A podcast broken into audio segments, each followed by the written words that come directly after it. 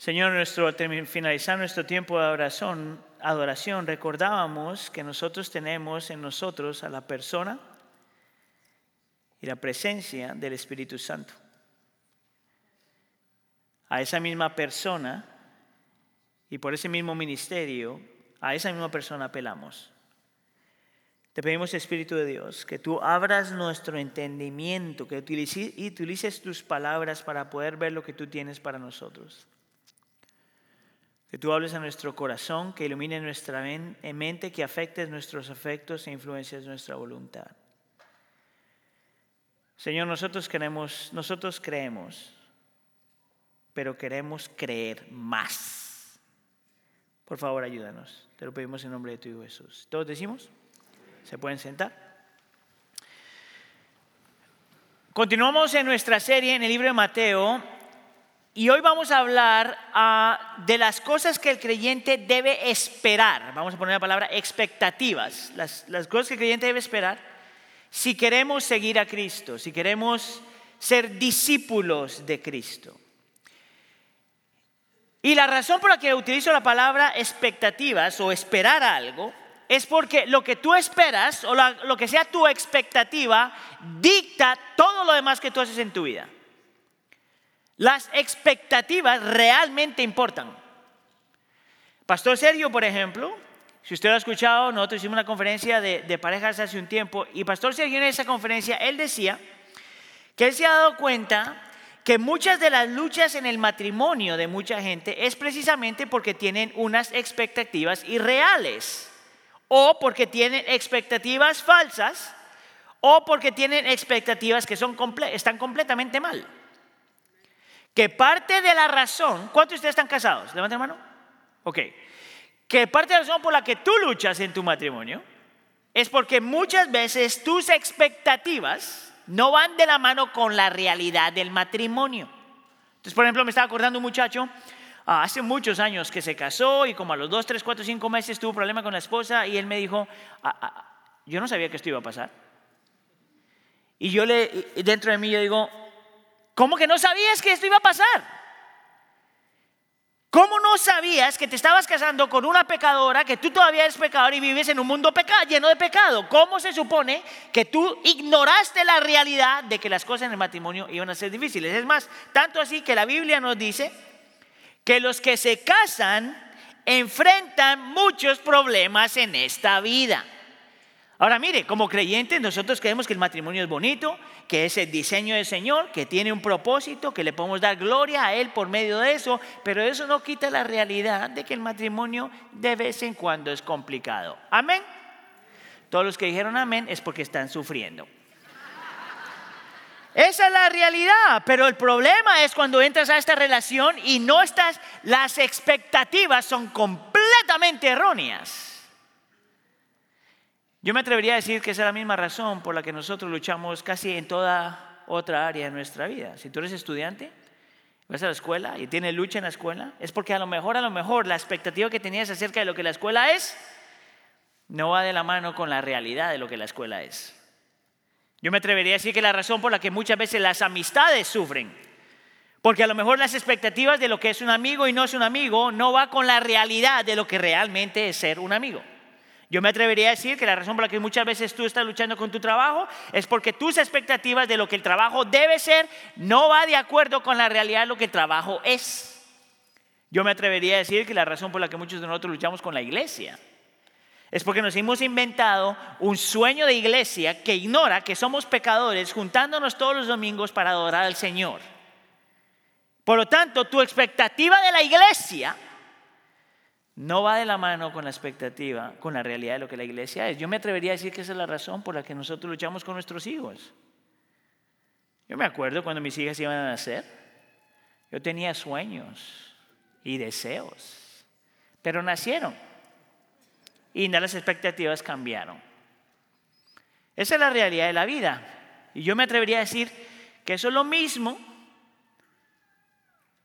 por lo cual nosotros luchamos muchas veces con nuestra relación con el Señor y nuestro caminar espiritual con el Señor.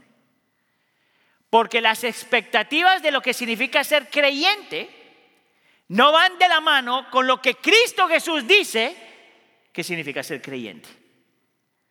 Las expectativas realmente cambian todas las cosas. Y es por eso que leímos Mateo 8, 18, 34. Yo entonces te voy a dar tres cosas que tú debes esperar acerca del cristianismo que el Señor nos muestra en este pasaje.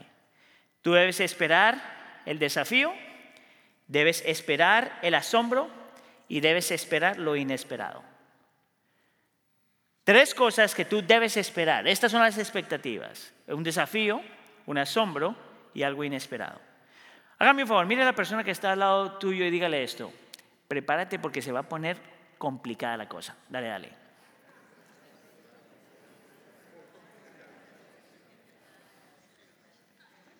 ¿Listos? Vamos entonces con el primer punto. Espera el desafío. La primera sección aquí entonces va de los versículos 18 al 22. Y el Señor Jesús está hablando con dos individuos. Interesante que estos dos individuos no son creyentes todavía, son gente que quieren seguir a Cristo, aparentemente. Son gente que están atraídos a Cristo, pero que realmente no entienden lo que significa seguir a Cristo. Eso pasa mucho, ¿verdad? Tú te acercas al Señor, piensas que algo va a pasar, pero cuando te das cuenta, conoces al Cristo de la Biblia, te das cuenta y dices, oh, esto no fue lo que me prometieron a mí. Es algo muy parecido a lo que está pasando aquí. Uno de estas personas es un líder religioso, es un maestro, es un, alguien que enseña la palabra, es alguien que en el Antiguo Testamento tenía la responsabilidad, o en el Nuevo Testamento tenía la responsabilidad de explicar y enseñar y aplicar la palabra. Ahora escuche aquí, es un escriba. El escriba se acerca al Señor Jesús y en el versículo 19 dice, maestro, te seguiré a donde quiera que vayas. Ahora, hay muchos eruditos que cuando miran esto dicen que la palabra maestro ahí, el término que utiliza como maestro, no necesariamente está, ah, él no necesariamente está hablando con el Señor Jesús con una actitud de reverencia o respeto. Lo que algunos eruditos argumentan es que él, cuando utiliza la palabra maestro, está utilizando cierto tono sarcástico. Como que quería honrar al Señor, pero como que no lo hacía. Que posiblemente las motivaciones de esta persona y la actitud de esta persona no eran las más correctas. Yo tiendo a pensar que los eruditos están correctos en esa interpretación. ¿Por qué digo eso? Por la forma en cómo el Señor responde cuando este hombre le dice, maestro, te seguiré a donde quiera que vayas. Mire lo que dice el versículo 20. Jesús le respondió, las zorras tienen madrigueras y las aves del cielo nidos, pero el Hijo del Hombre no tiene dónde recostar la cabeza. Y tú dices, ¿what? Parece como que el Señor está evadiendo algo y le cambió la conversación, pero eso no es lo que Cristo está haciendo ahí. Déjame te parafraseo lo que yo entiendo que el Señor Jesús está diciendo. Le está diciendo, ¿tú me quieres seguir? Amén dale. ¿Quieres ser mi discípulo? Amén, dale. Pero yo quiero que sepas que así como yo no tengo ni siquiera dónde acostar mi cabeza, si tú escoges seguirme, si sigues, si vuelves mi discípulo, espera que tú también vas a pasar por eso. Que tú también debes esperar dificultad, que tú debes esperar que las cosas no siempre van a ser fáciles, que tú debes esperar que hay veces la vida del creyente es complicada. Ahora, ¿por qué el Señor le dice eso? Bueno, si tú sabes algo acerca del Señor Jesús, Él podía discernir, yo creo que por la presencia del Espíritu Santo, los pensamientos de la gente, las motivaciones de la gente. Y me parece a mí que el Señor Jesús lo que se dio cuenta es que este hombre quería seguir a Cristo, no necesariamente porque creía en Cristo, pero porque quería lo que Cristo le podía dar por esta relación.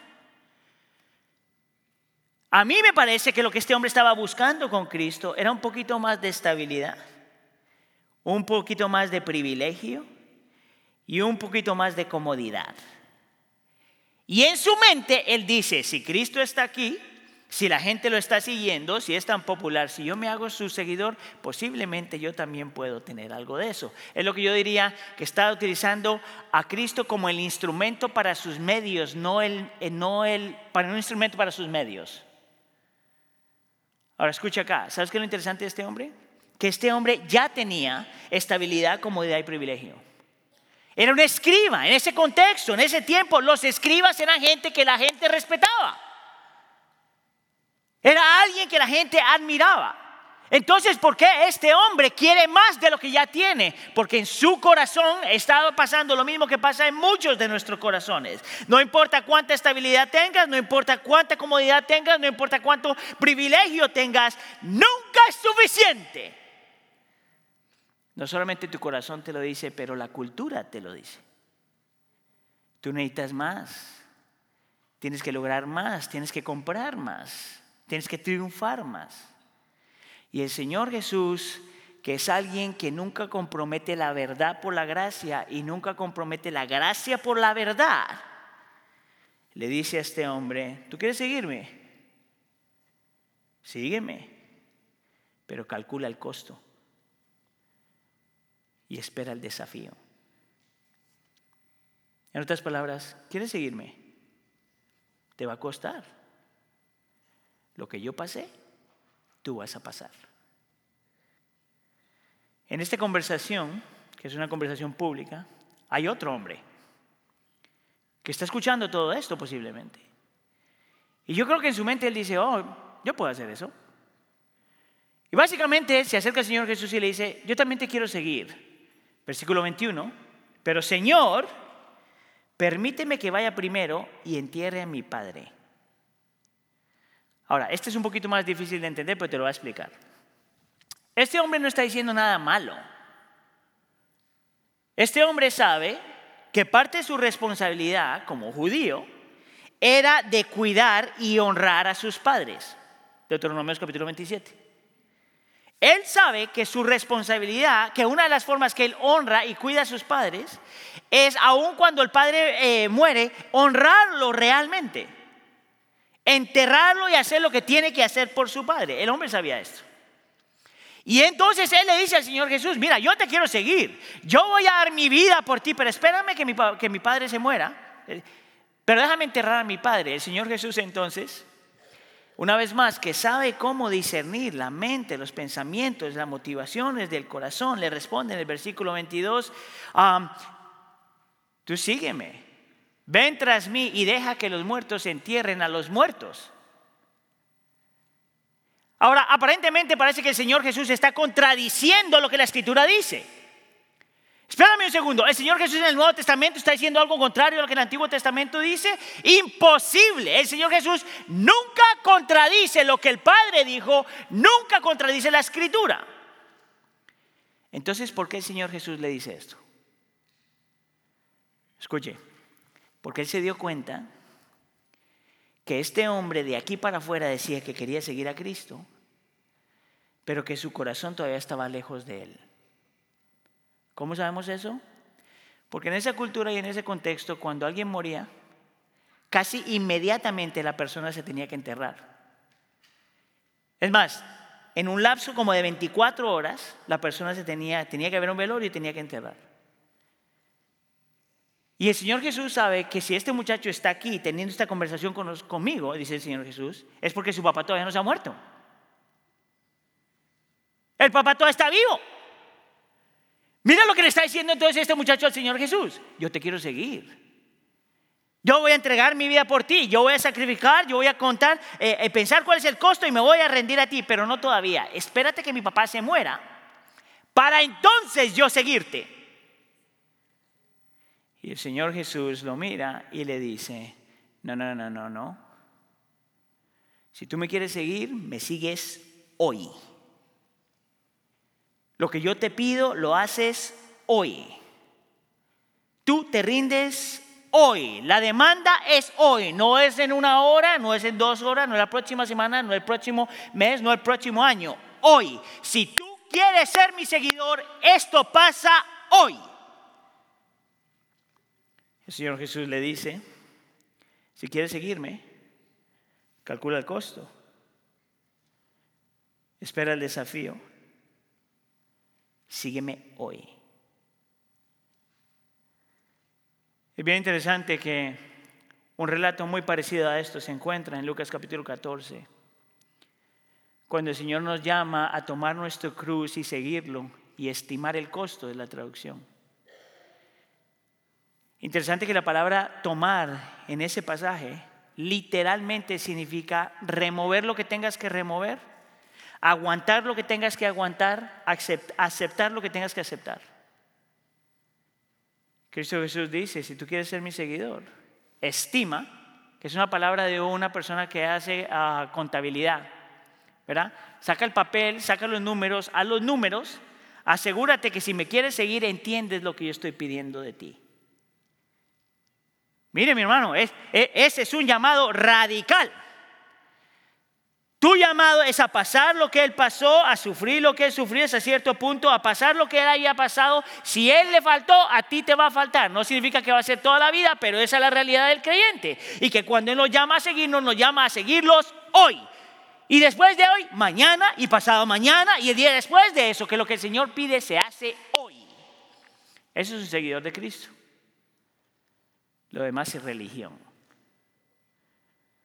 ¿No te parece bien interesante que hay una discrepancia entre lo que Jesús le pide a sus seguidores y lo que el cristianismo moderno le pide a los seguidores? Mira, el cristianismo moderno pide esto. Ven a Cristo y te va a cumplir tus sueños.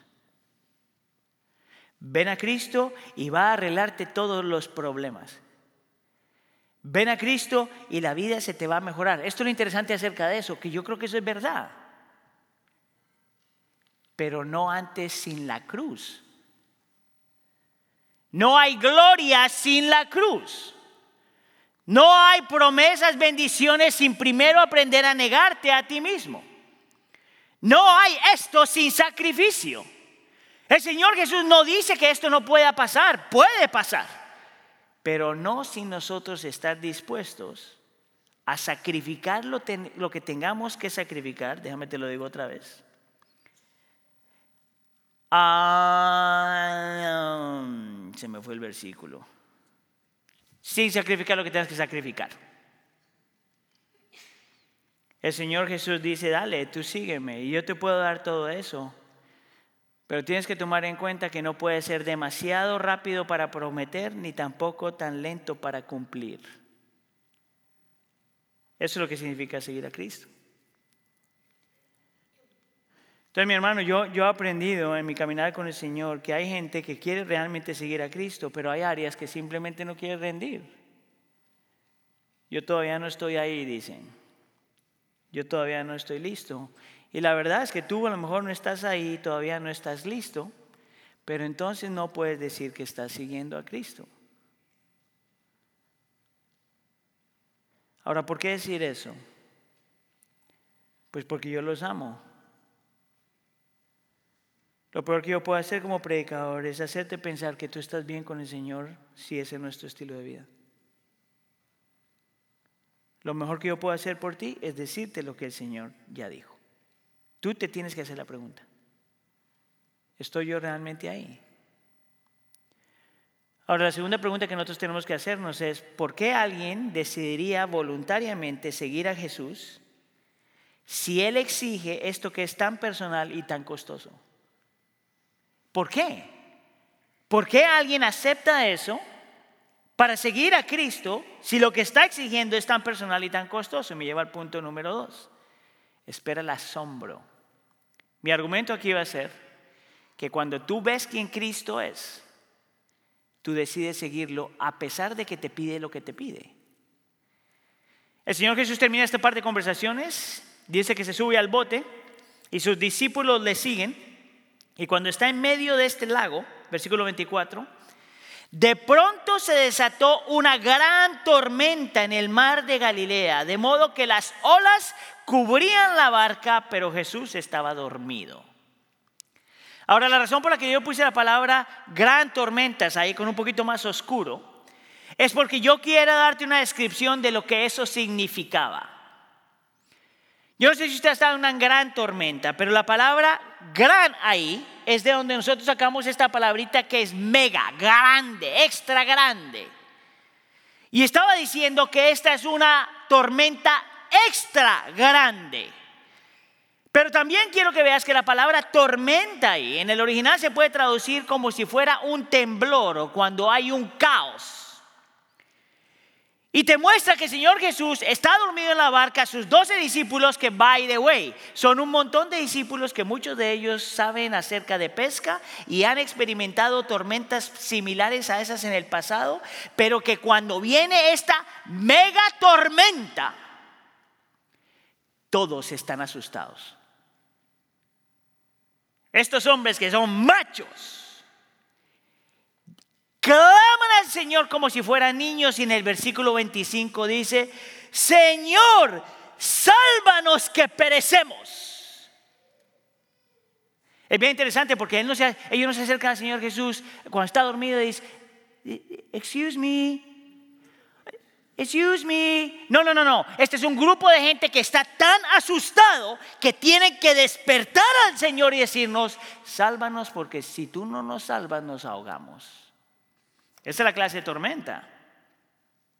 Esa es la magnitud de la tormenta. Eso es lo que está pasando. Ahora, por supuesto, lo interesante acerca de esto es que el Señor estaba dormido. Y tú dices, bueno, si fue tan grande la tormenta, ¿por qué el Señor estaba dormido? Mira, en realidad solamente hay dos explicaciones acerca de esto. Solo hay dos posibles explicaciones de por qué el Señor estaba dormido. Explicación número uno puede ser que la razón por la que el Señor está tan dormido en medio de tormenta, tormenta, es porque estaba súper cansado. Amén. Estaba exhausto. A lo mejor había hecho, mucho ministerio, a lo mejor había hecho muchas cosas, está exhausto. A tal nivel que no importa lo que estaba pasando, él no escuchaba nada. ¿No, ¿No es eso lo que le pasa a alguna gente? Mire, yo acabo de verlo en el viaje con los jóvenes. Es posible para un joven estar dormido en una ven donde hay otros 15 muchachitos gritando como locos y hay música por todos lados que nadie puede escuchar del ruido que hay y la ven se está moviendo para arriba y para abajo y para abajo y el niño está...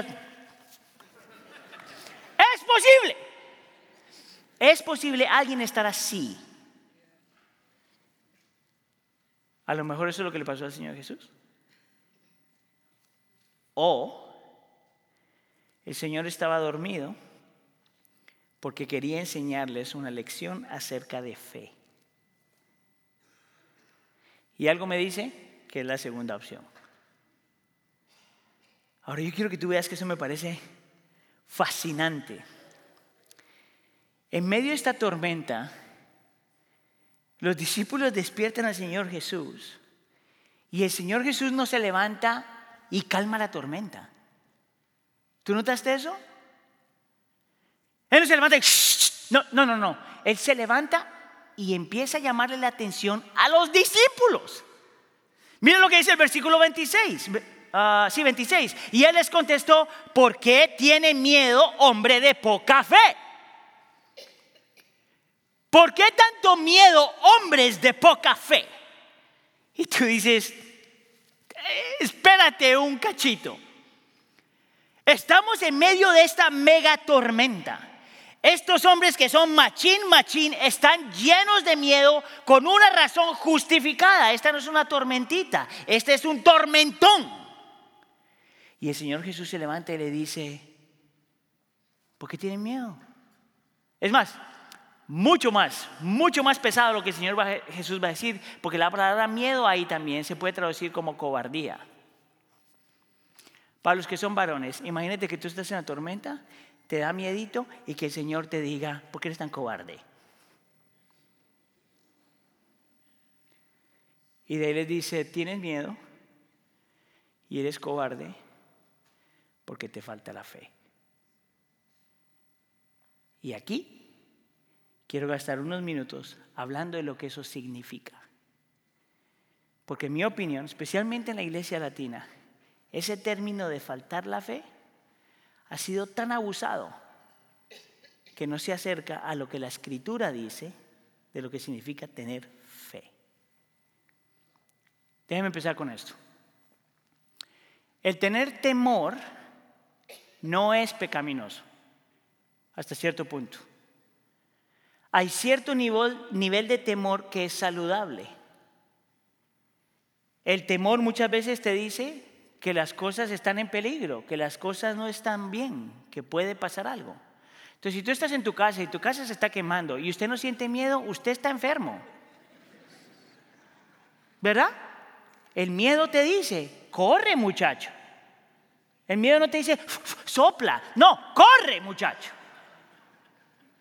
Entonces, hasta cierto punto, el Señor Jesús no le puede estar diciendo a esta gente, ¿cómo se te ocurre a ti tener miedo? Eso no es lo que el Señor Jesús le está diciendo. El Señor Jesús los está confrontando cuando un miedo normal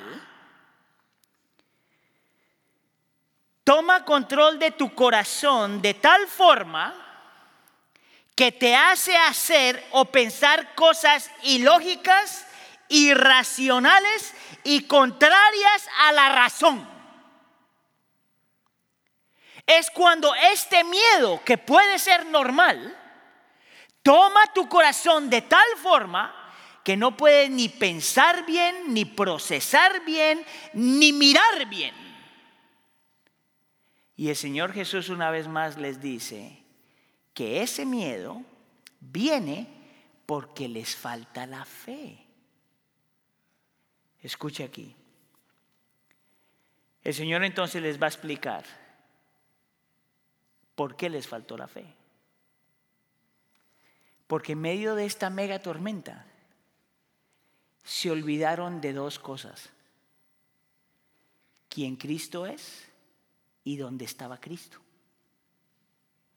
En medio de esta tormenta se olvidaron que Cristo, el Hijo de Dios, Dios en forma humana, estaba en el bote. Este Dios no los había abandonado. Este mismo Dios estaba en el bote. El mismo Dios que crea por el poder de su palabra está en el bote. Ahora, para ayudarlos con su fe, él habla, mire, el hombre se despierta, el Señor Jesús se despierta y dice, versículo 26, entonces Jesús se levantó, reprendió a los vientos y el mar sobre y, y al mar y sobrevino una gran calma. Ahora, yo no sé lo que tú te imaginas, pero esto es lo que yo he escuchado que gente se imagina cuando ven esto acerca del Señor Jesús. Ellos imaginan que el Señor Jesús se levanta, regaña bien feo a los discípulos y luego le dice, en el nombre de Jesús, calma. Mira, eso yo lo he visto en la televisión un montón de veces. Hay un pastor por ahí que no voy a decir el nombre porque no le importa, pero él se para enfrente a un diluvio, a un huracán y le dice, en nombre de Jesús, para. se lo llevó la tormenta. Mentira, no se lo llevó, pero es otro punto. Eso no es lo que el Señor hace. De la forma que yo lo entiendo, es más bien como esto. El Señor se levanta, le habla a los discípulos y luego se voltea la tormenta y hace algo parecido a esto. Relax. Mira, y la tormenta Interesante que la palabra gran ahí es la misma palabra mega que utilizamos antes. El Señor está en medio de la mega tormenta y le habla a la tormenta y hay una mega calma por el poder de su palabra. ¿Qué tiene que ver eso con la fe? ¿Y qué significa tener poca fe? Mire, esta es la parte donde yo lucho. Si usted ha creído esto, por lo menos considere lo que le quiero compartir. Esa la fe del creyente no tiene que ver ni con la cantidad ni con la calidad de tu fe. Es por eso que hay gente, por ejemplo, que tú estás orando por algo y las cosas no salen y tienen los pantalones de decirte que te faltó la fe como si la fe fuera un, vasito que tú le puedes echar un montón. Y si tienes mucho, entonces puedes lograr mucho, pero si tienes poquito, no puedes lograr nada. Eh, esa no es por lo menos la forma que yo entiendo que la Biblia habla de la fe. Una vez más, no tiene que ver ni con la calidad ni con la cantidad de tu fe. La fe en Dios es fe no en tu fe, pero fe en Él. Lo que hace la diferencia para el creyente no es cuánto tú ejercitas tu fe, pero en el Dios el que nosotros confiamos y descansamos, el objeto de tu fe. Si es la primera, entonces la salvación depende de ti. Si es la segunda, la salvación depende de Él. Es más, te voy a dar un ejemplo que es súper claro. Escucha acá. Este, esto yo lo aprendí hace muchos años atrás y yo lo he repetido antes, pero si está, no creo que se acuerde, pero ahí le voy a dar. Es solamente una ilustración. Vamos a decir que nosotros estamos pasando por el tiempo donde los israelitas están en Egipto. ¿Te acuerdas de eso? Y el Señor les, promete libertad. Y manda un montón de plagas. Y manda todas estas plagas. Pero la última plaga, si se acuerdan, o lo último que el Señor iba a hacer es que Él iba a mandar un ángel de la muerte para pasar por encima de todas las casas. Y que las casas que estuvieran pintados los, las puertas, los linteles, se llama, ah, con, con, con, sangre, el ángel iba a pasar por encima y no los iba a matar. Pero si tu casa no tenía la pinturita, pues te fue feo. Esa es la idea. El Señor Jesús entonces le dice a los israelitas que hagan eso. Y vamos a decir, esto es imaginación, vamos a decir entonces que hay dos parejas, parte del pueblo de Israel. Uno se llamaban Pedro y María. Entonces, si tú eres Pedro y María, te va bien. La otra pareja, porque eran un grupo multiétnico, eran Peter y Mary. Están los dos. ¿Ok? Pedro y María son gente de fe. Ellos entonces saben lo que el Señor ha prometido. Y saben que el Señor hace lo que va a hacer. ¿Verdad? Y entonces ellos están en la noche, están súper emocionados en la noche. Uf, no puedo esperarme qué es lo que va a hacer el Señor. Imagínate lo que el Señor va a Mira lo que va a pasar, mira cómo va a pasar, nos va a liberar. Y, los dos, está, eh, Pedro está súper emocionado, súper emocionado. Y María, amén, en el nombre de Jesús, en el nombre de Jesús. Están súper emocionados. La fe la tienen alborotada. La otra pareja Peter and Mary.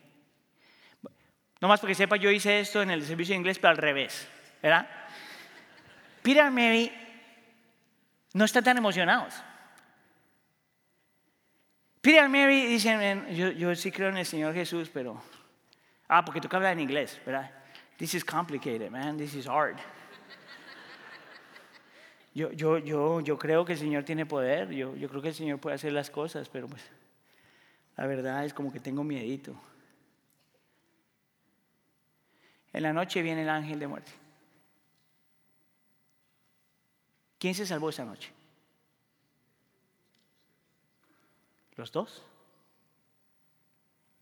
Los dos habían cubierto los linteles con sangre. No tenía nada que ver con quién tenía más fe o menos fe era que los dos tenían fe en Dios, aunque luchabas y aunque no luchabas. Esa es la fe del creyente. Eso es lo que significa confiar y creer en Él. Aún con nuestra deficiencia de fe, eso es lo que significa creer en Él. Eso es lo que significa confiar en Él. Y yo creo que los discípulos hasta cierto punto pudieron ver algo de eso. Porque cuando el Señor hace esto y calma al mar, en el versículo 27 dice, los hombres se maravillaron y decían, ¿quién es este que aún los vientos y el mar obedecen? Se asombraron, dice la escritura, cuando vieron a este Dios haciendo lo que tiene que hacer por el poder de su palabra. Escucha aquí, la pregunta que estamos tratando de responder es, ¿por qué alguien estuviera dispuesto a hacer lo que el Señor pide que haga y a seguirlo aunque es personal y costoso?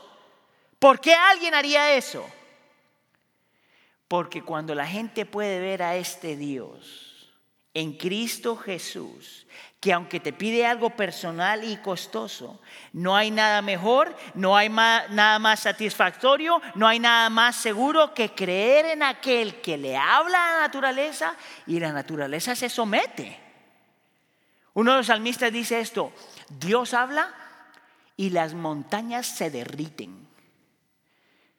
Todos los años cuando yo vuelvo a leer eso, lo vuelvo a hacer circulito, le meto colores y le hago de todo para que no se me olvide.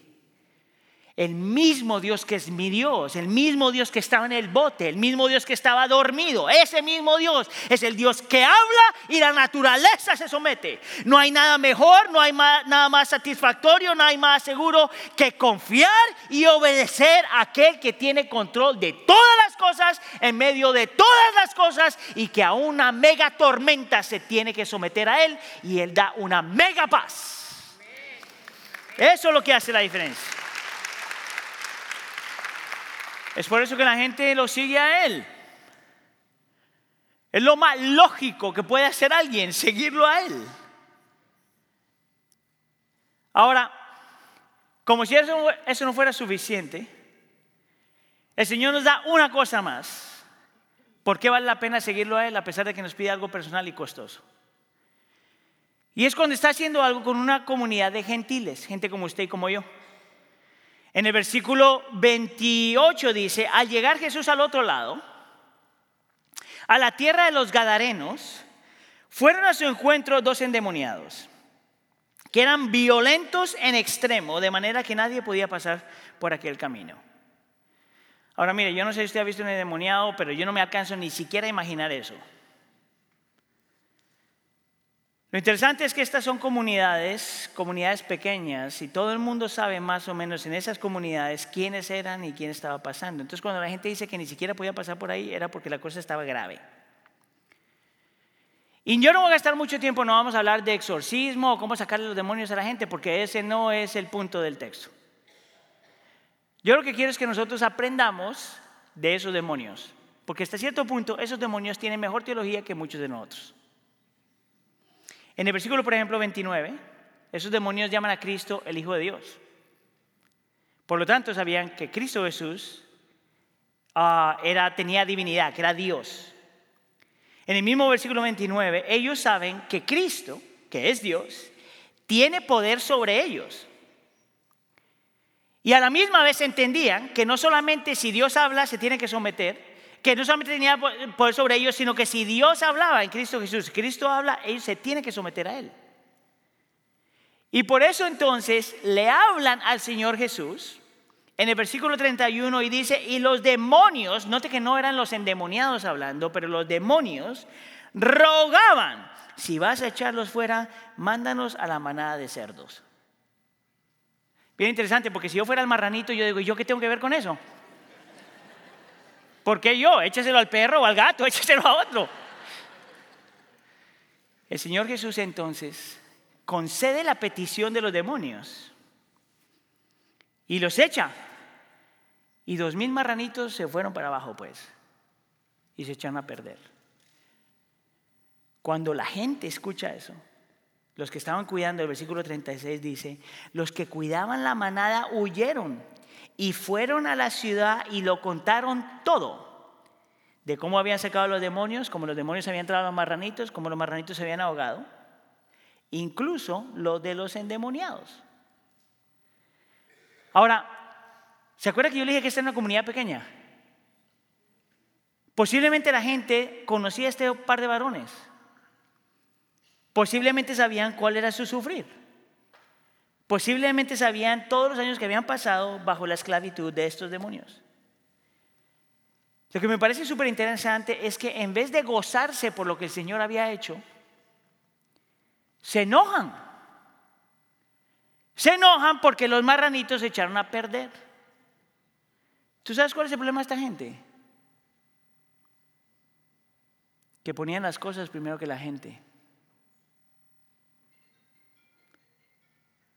El dinero primero que la gente. Los bienes primero que la gente. Las cosas materiales primero que la gente. Entonces déjame te hago la pregunta. ¿Por qué alguien seguiría a Cristo si lo que Cristo demanda de ti es tan personal y tan costoso? Porque Cristo nunca, diga conmigo nunca, nunca, nunca, nunca pondría cualquier cosa antes que a ti. Nunca podrías lo que tú puedes hacer por Él, por ti. Nunca pondría riquezas por ti. Nunca pondría cosas materiales por ti. La razón por la que hay alguien que a pesar de lo que el Señor pide es tan costoso y tan personal, lo sigue, es porque sabe que no hay nada que Jesús no esté dispuesto a hacer y sacrificar por ti. Lo que me lleva entonces a mi tercer punto. Espera lo inesperado. Si tú quieres saber lo que Cristo estuvo dispuesto a hacer por ti.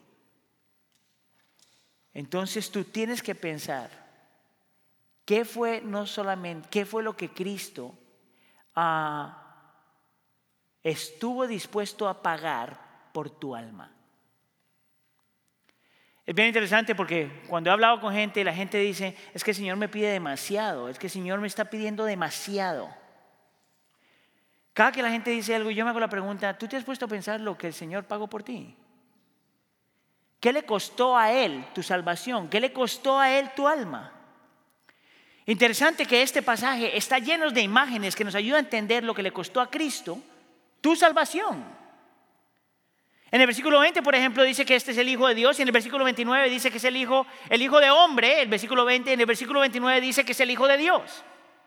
Y en un mismo pasaje te dice que Cristo Jesús es completamente hombre y completamente Dios. En el mismo pasaje te está mostrando que este hombre que es completamente Dios se hizo completamente hombre para venir y tomar el lugar que nosotros merecíamos, para ir a la cruz del Calvario, tomar la tormenta, el caos que nosotros merecíamos para apaciguar la ira de Dios. Que porque fue la cruz del Calvario, Él cambia una mega tormenta por megapaz, por su obra redentora en la cruz de Calvario. Lo que nadie esperaba es que este hombre que es completamente Dios se hiciera completamente hombre, un hombre diminuto, para salvar a aquellos que también estábamos en medio de la tormenta. El versículo 20, por ejemplo, dice que el Señor Jesús no tenía dónde recostar su cabeza. ¿Sabes qué es interesante? Esa palabra recostar Aparece también en Juan capítulo 19, versículo 30, cuando dice esto. Cuando Cristo está en la cruz del Calvario, Jesús, cuando hubo tomado el vinagre, dijo, consumado es, e inclinando la cabeza, entregó el Espíritu. Esa palabra inclinando es la misma palabra. ¿Tú sabes por qué eso está ahí?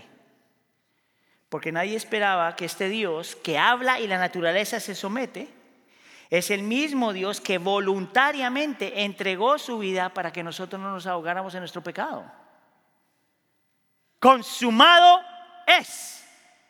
Inclinó voluntariamente y entregó su espíritu. Porque alguien tenía que morir. O era él o eras tú. Es por eso que en, el los versículos 28 y 29 dice que él manda a estos demonios y se someten a él. ¿Sabe lo que nadie esperaba? Que ese mismo Dios iría a la cruz del Calvario, tomaría la, lo demoníaco de la cruz del Calvario, sufriría vergüenza, rechazo e injusticia para librarnos de nuestra opresión. Nosotros también estábamos sin Cristo esclavos de presencia demoníaca. Es por eso que Colosenses dice que en la cruz del Calvario el Señor destruyó a Satanás y sus secuaces. ¿Sabes tú cuánto le costó a Cristo tu salvación? Lo que no te ha costado a ti vivir por Él. ¿Tú sabes por qué nosotros queremos vivir por Cristo? Porque alcanzamos a ver levemente lo que le costó a Él tu salvación. Es por eso que nosotros seguimos a Cristo. Sí, muchas veces es complicado, sí, muchas veces se nos pide costos personales y muchas veces nos pide que sacrifiquemos mucho. Pero comparado a Él, eso no es nada. Déjame terminar con esta historia. Se cree que Abraham Lincoln una vez fue y compró una esclava para darle libertad. Y la compró y le dio libertad. Y una vez que le dio libertad le dijo, vete. Y se cree que la muchacha la volteó y le dijo, no, no, espérate un momento, tú me compraste. Yo te pertenezco a ti. Y él le dice, no, vete. Yo compré tu libertad. No, no, no, señor Lincoln, es que usted no entiende. Yo, yo le pertenezco a usted, yo lo tengo que seguir a usted. Y él le dice, no, no, yo compré tu libertad, vete. Y la muchacha lo mira y le dice, entonces te voy a seguir. Eso es lo que pasa cuando tú miras el costo de tu salvación. Tú lo sigues, aunque sea costoso y aunque sea personal. ¿Por qué? Porque ese Dios es el Dios que habla y todo se somete a Él. Y es el Dios que lo negó todo por tu alma. Síguelo. Síguelo hoy. Y síguelo con tu vida. Amén. Oramos. Señor nuestro, te damos tantas gracias. Porque tú viniste a nosotros antes de, tú, de nosotros ir a ti.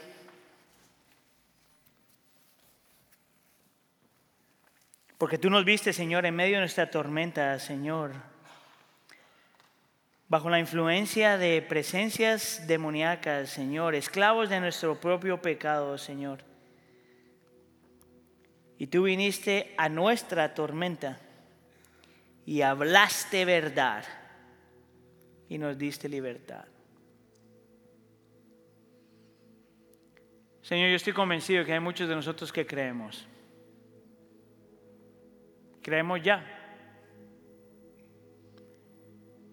Pero todavía nos falta creer quién tú eres, dónde estás y lo que ya has hecho. Señor, haz de nosotros gente que simplemente cree. Haz de nosotros, Señor, gente que no es controlada por los temores, pero que aún en nuestros temores corremos a ti. Haz de nosotros, Señor, gente que ve, entiende y aprecia el costo de nuestra salvación. Te lo pedimos por favor en nombre de tu Hijo Jesús. La iglesia dice...